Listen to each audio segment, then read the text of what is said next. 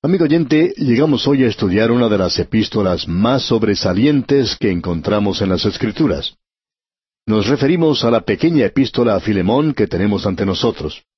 Tiene solo un capítulo, quizá tenga problemas para encontrar este libro, pero si usted puede encontrar a Tito, entonces puede seguir pasando las páginas y si encuentra Hebreos, entonces eso quiere decir que se pasó, fue demasiado lejos. Regrese un poquito y ahí está Filemón entre Tito y Hebreos. Es una maravillosa epístola, aunque muy pequeña, por cierto. Las epístolas, como ya hemos dicho al comienzo cuando estábamos estudiando la epístola a los romanos, es una nueva forma de revelación de parte de Dios. Pero aún entre las epístolas hay diferentes clases. Dios, por ejemplo, en el pasado utilizó la ley, la historia, la poesía, la profecía y los evangelios. Luego Él utilizó las epístolas, pero en las epístolas encontramos algunas que están dirigidas a las iglesias y algunas se han escrito a personas. Y algunas de ellas son muy personales. Creemos honradamente que cuando el apóstol Pablo estuvo escribiendo esta carta a Filemón, no pensaba que iba a ser incluida en el canon de las Escrituras. Es una carta bastante personal que podría hacer que se sonrojara un poco si supiera que nosotros estamos leyendo esta carta a Filemón. Al hacer esto, nos imaginamos que estamos leyendo esta carta sobre los hombros de Filemón, leyendo su correspondencia personal, digamos. Pablo le escribió a él una carta muy personal, pero el Espíritu de Dios incluyó esta carta en el canon de las Escrituras. Ahora, detrás de todo esto hay una historia, por supuesto. Este hombre, Filemón, vivía en un lugar llamado Colosas. Estaba ubicado en la zona de Frigia, en la sección de Anatolia en la Turquía de hoy. Sin embargo, no existe ninguna ciudad allí en el presente solamente hay ruinas. Pero esta era una gran ciudad en aquel día. Ya sabemos que Pablo escribió una carta con ese destino. Sabemos que Pablo no fue allí, pero nos imaginamos que hay muchas cosas que nosotros no sabemos. Pensamos que quizá el apóstol Pablo haya visitado Colosas.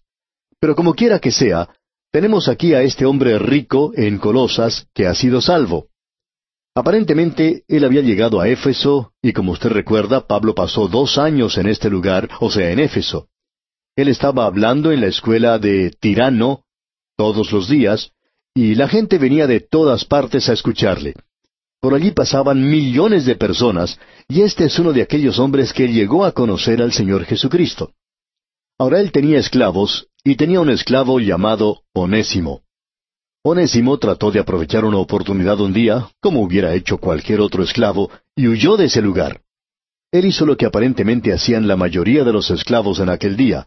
Se dirigió directamente a una gran metrópoli, y este esclavo llegó hasta la ciudad de Roma. Había gran cantidad de gente allí, y podían esconderse muy fácilmente sin ser reconocidos. Ahora cierto día, este hombre onésimo, quien había sido un esclavo, se dio cuenta de que había una esclavitud en la libertad, y que había libertad en la esclavitud. Cuando él era un esclavo, él no se preocupaba de dónde iba a venir la próxima comida o dónde vivía. Su patrón, su amo, tenía cuidado de eso. Ahora él tiene un verdadero problema y se encuentra en Roma. Quizá él extraña su casa y tiene hambre. Bueno, cierto día anda caminando por la calle y ve que hay un grupo de personas reunidas escuchando hablar a un hombre llamado Pablo. Onésimo se une a ese grupo de personas y se abre camino hasta el frente y allí aprecia que este hombre se encuentra en cadenas. Él había huido de las cadenas y pensaba que era libre. Pero ahora escucha hablar a Pablo y pone atención a lo que él está predicando. Y Onésimo dice para sí, Bueno, este hombre está libre, y yo aún soy esclavo. Soy un esclavo del apetito, soy un esclavo de la economía. Aún soy un esclavo, y sin embargo ese hombre está libre. Cuando el apóstol Pablo terminó de hablar, Onésimo espera hasta que se retire toda la gente. Él quería saber más de lo que Pablo estaba hablando, y Pablo entonces le guía a él a los pies de Cristo. Ahora con esto queremos decir que él le presentó el Evangelio de Cristo a Onésimo. Él le contó cómo Jesucristo había muerto por él y que había sido sepultado y resucitado al tercer día, y que todo lo que él tenía que hacer era confiar en Cristo. Y Onésimo así lo hizo. Luego, este hombre que ha sido convertido piensa en su pasado y las cosas que andan mal, él quiere corregir eso. Él dice, Pablo, hay algo que quiero confesarte. Yo soy un esclavo que ha huido de su amo. Y Pablo le pregunta, ¿De dónde vienes? A lo cual Onésimo responde, Bueno, vengo de Asia Menor. Pablo dice, Bien, pero ¿de qué ciudad? Onésimo responde, De Colosas. Y Pablo dice, Hay una iglesia en esa ciudad. ¿Quién era tu amo? Bueno, le contesta el esclavo, mi amo era Filemón. Y Pablo dice, ¿Estás hablando de Filemón, el que vive en la calle principal? Y Onésimo dice, Sí, el mismo. Y Pablo dice entonces, Bueno, él es uno de mis convertidos también, y él me debe mucho. Y Onésimo dice, Bueno, ¿debería yo regresar a él? A lo cual Pablo contesta afirmativamente, y uno no puede sacar nada en favor o en contra de la esclavitud de esta epístola. Aquí se menciona una libertad que es superior a toda la esclavitud del mundo. Uno puede hablar de libertad todo lo que quiera, también podemos mencionar que hay millones de personas que son esclavos del alcohol, por ejemplo. No son personas libres, son alcohólicas. Hay también esclavos de las drogas. Hay otros que son esclavos de la economía.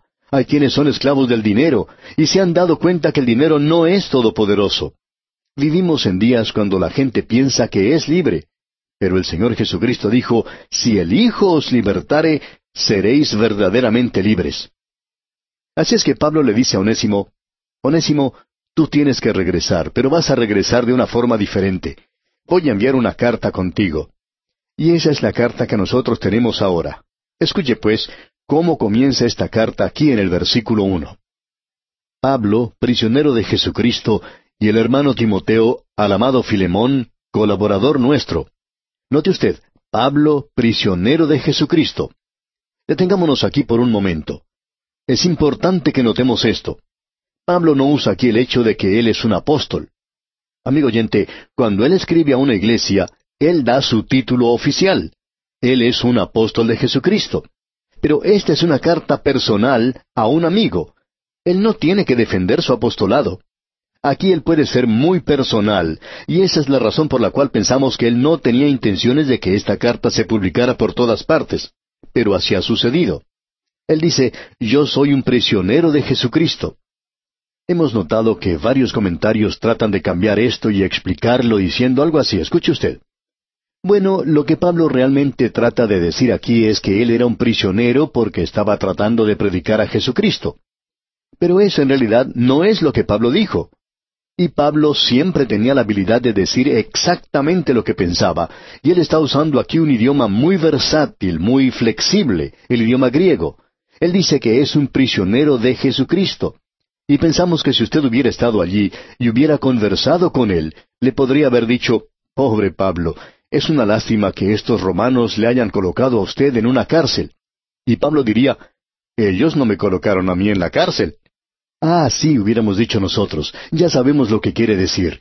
Esos líderes religiosos tan malos, ellos le acusaron a usted. Pero Pablo hubiera dicho otra vez, No, ellos no me colocaron en la cárcel.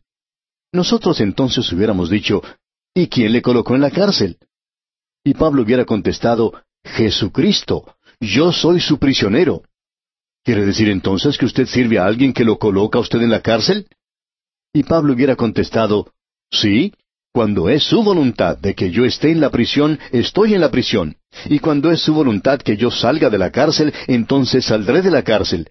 Cuando es su voluntad que me enferme, entonces voy a estar enfermo. Yo le pertenezco a Él, y ya que pertenezco a Él, en cualquier instante y cualquier situación en que me encuentre, he aprendido a estar satisfecho.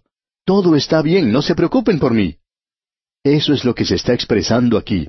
Y como podemos ver, Filemón es una de las cartas de la prisión. Lo mismo se dice de las cartas a los Efesios, a los Filipenses y Colosenses. Filemón es la cuarta. Ahora Pablo dice, Pablo, prisionero de Jesucristo, y el hermano Timoteo. Y esto quiere decir que Timoteo no es solamente el hermano de Filemón o el hermano de Pablo, sino que él es su hermano también, amigo oyente, si usted es un creyente. Hermanos en Cristo. Al amado Filemón, continúa diciendo Pablo. Y quizá alguien diga, Pablo está halagando a este hombre demasiado, ¿no es verdad? Pero no creemos eso. Él amaba a este hombre. Y él va a pedirle algo, y él va a llegar a ese punto. Notemos ahora lo que dice aquí en el versículo dos y a la amada hermana Apia. Aparentemente esta era la esposa de este hombre Filemón, y esto es algo que llama la atención. Este hombre Filemón tenía un nombre griego. Aparentemente él era ciudadano de Colosas, Y hay una tradición allí que está relacionada con un Filemón. No este hombre, por supuesto, pero aparentemente él llevaba el nombre de ese personaje.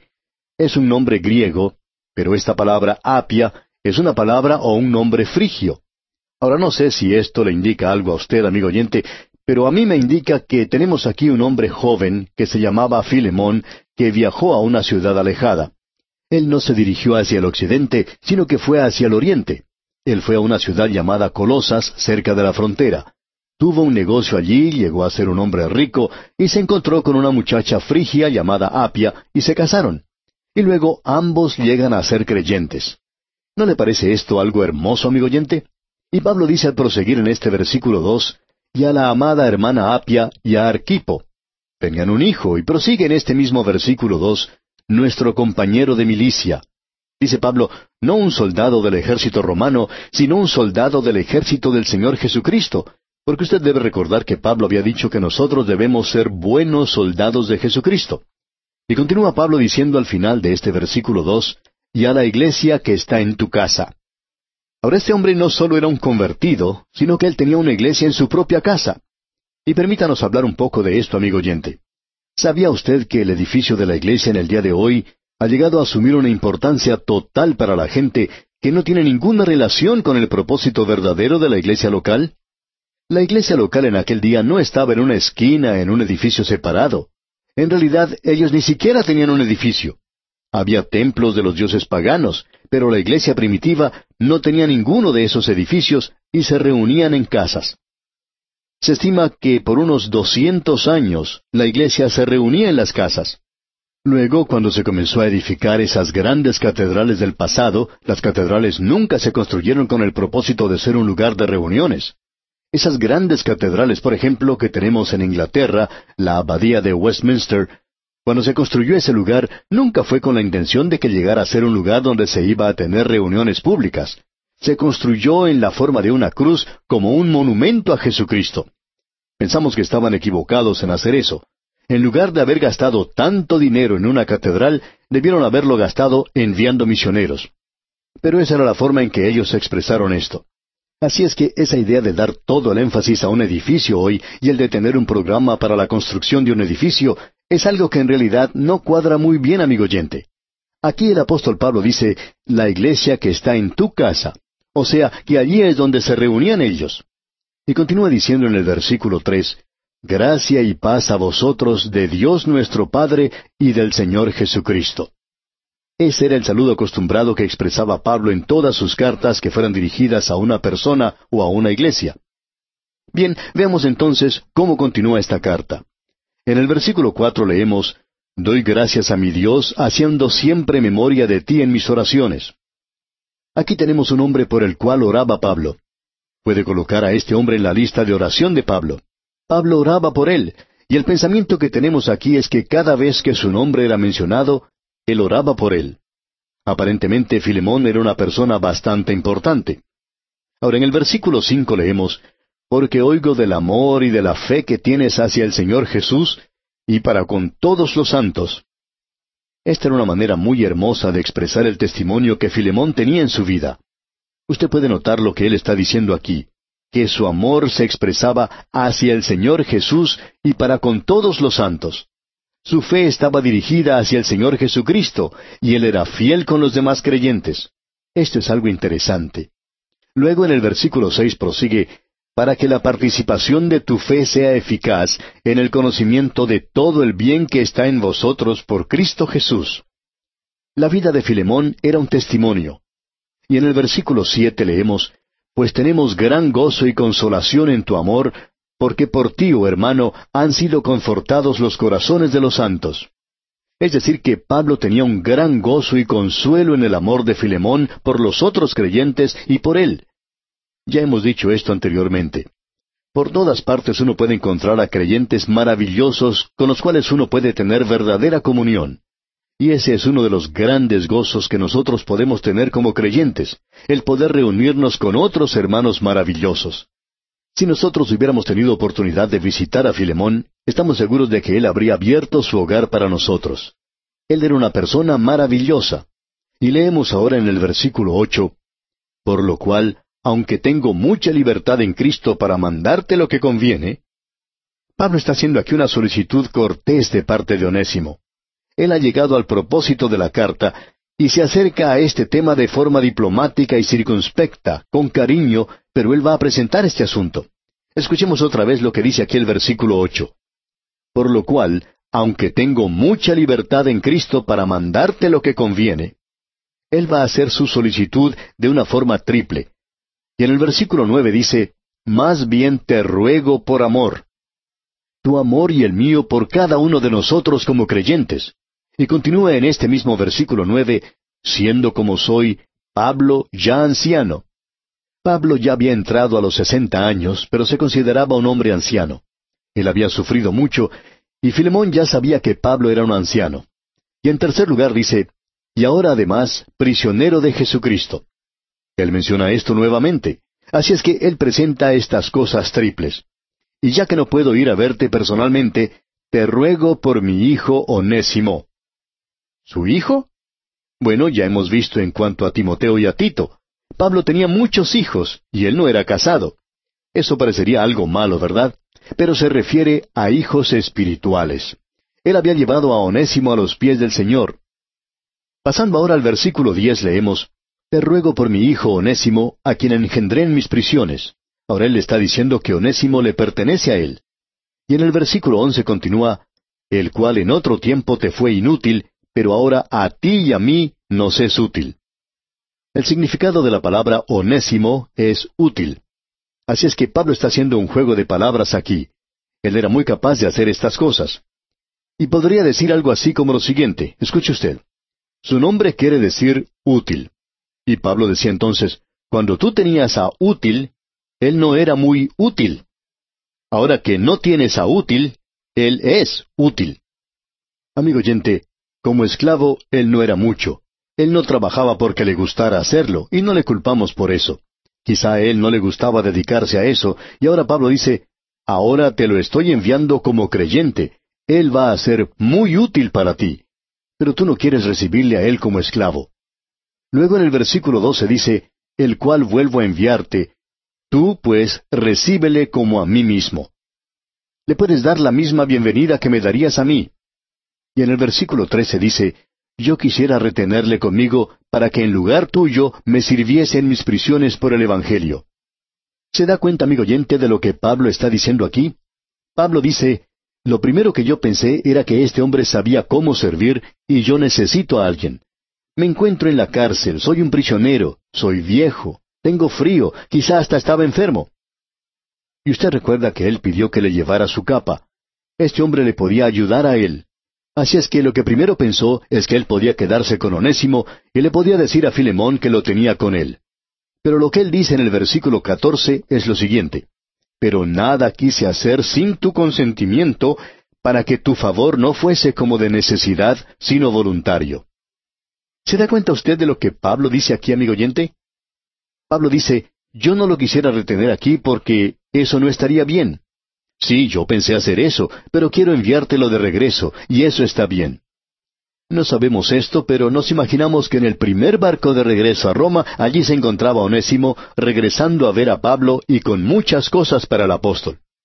Notemos ahora lo que dicen los versículos quince y dieciséis porque quizá para esto se apartó de ti por algún tiempo, para que le recibieses para siempre, no ya como esclavo, sino como más que esclavo, como hermano amado, mayormente para mí, pero cuanto más para ti, tanto en la carne como en el Señor.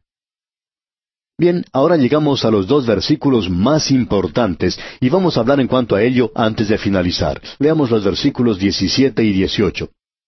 Así que, si me tienes por compañero, recíbele como a mí mismo, y si en algo te dañó o te debe, ponlo a mi cuenta.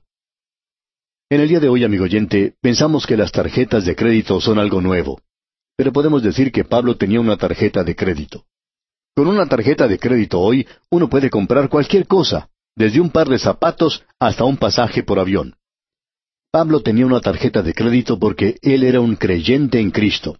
Él dice, Mira, si Onésimo huyó de ti, y si él robó algo o hizo algo malo, pon eso en mi cuenta, ponlo en mi tarjeta de crédito, Y luego, ya que tú y yo somos compañeros, quiero que tú le recibas a él como me recibirías a mí. A mí siempre me daban esa hermosa habitación para huéspedes. No lo envíes a dormir afuera, sino dale esa habitación para él. Amigo oyente, detrás de todo esto hay algo mucho más hermoso que lo que podemos ver. Nos podemos imaginar al Señor Jesucristo cuando nos llegamos al Padre para obtener salvación, escuchar al Señor Jesucristo decir, si este hombre en algo te dañó o te debe, ponlo a mi cuenta. Porque Él pagó el castigo por mis pecados en la cruz. Luego Él le dijo al Padre, porque estamos seguros que Dios el Padre hubiera contestado, ese hombre no puede entrar al cielo. Y el Señor Jesús dice, si me tienes por compañero, recíbele como a mí mismo. En Cristo somos aceptos en el amado. Qué cuadro el que tenemos aquí de Dios el Padre y del Señor Jesucristo, y de la manera en que ellos le aceptan a usted, amigo oyente, y de la manera en que me aceptan a mí. Luego en la primera parte del versículo 19 dice, Yo, Pablo, lo escribo de mi mano, yo lo pagaré. Y el Señor Jesucristo entregó su vida y derramó su sangre. Y luego este versículo 19 concluye diciendo, Por no decirte que aún tú mismo te me debes también. Pablo había guiado a Filemón al Señor, así es que él le debía mucho a Pablo, y en el versículo 20 dice, Sí, hermano, tenga yo algún provecho de ti en el Señor, conforta mi corazón en el Señor. Y luego concluye esto diciendo, en el versículo 21, Te he escrito confiando en tu obediencia, sabiendo que harás aún más de lo que te digo. Aquí tenemos algo más de la abundancia. Y eso siempre resulta así para los creyentes. Y la razón por la cual muchos de nosotros somos tan pobres hoy es porque nosotros hemos sido mezquinos con el Señor. El Señor es generoso y nosotros deberíamos serlo también. Luego en el versículo 22 leemos, Prepárame también alojamiento, porque espero que por vuestras oraciones os seré concedido. Pablo esperaba ir allí y creemos que lo hizo. Luego vemos que hay alguien más con Pablo en esa prisión. Veamos lo que nos dice el versículo 23. Te saludan Epafras, mi compañero de prisiones por Cristo Jesús. Y para finalizar leamos dos versículos, los versículos 24 y 25. Marcos, Aristarco, Demas y Lucas, mis colaboradores. La gracia de nuestro Señor Jesucristo sea con vuestro espíritu. Amén. Y así, amigo oyente, concluimos esta breve carta del apóstol Pablo a Filemón.